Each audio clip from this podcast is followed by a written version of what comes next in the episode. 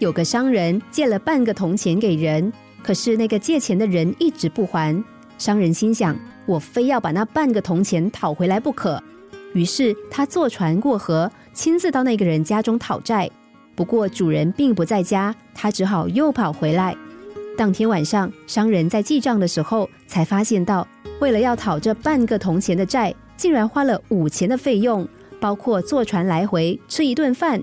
这个时候，他才知道这一趟讨债实在很不划算。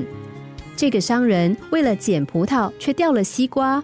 但是有许多人也在做同样的傻事，比方说，因为咽不下一口气而找人出气，结果反目成仇；不肯让人占便宜，为了讨个公道，结果因小失大；爱错了人，还苦苦纠缠。这跟那个商人有什么不同呢？很多人在爱人移情别恋之后，会报复对方。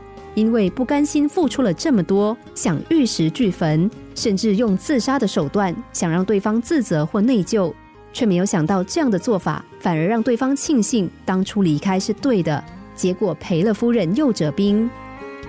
报复唯一一个会痛苦的人是谁呢？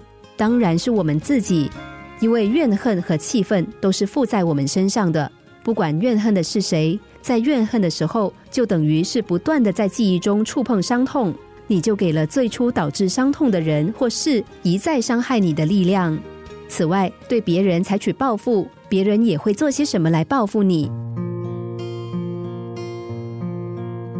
就像著名黑人人权领袖马丁·路德·金说的：“以眼还眼”这条老法则，让大家都瞎了眼。其实幸福就在眼前，只是你一直回头看，就不可能看到新的事物，也很难感受到幸福。让别人难过，自己就不可能好过。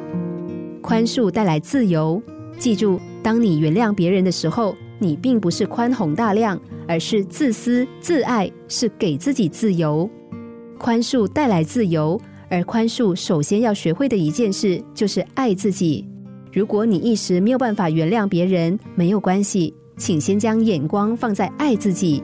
想想看，如果你的心里充满了怨恨，还有空间容得下爱和快乐吗？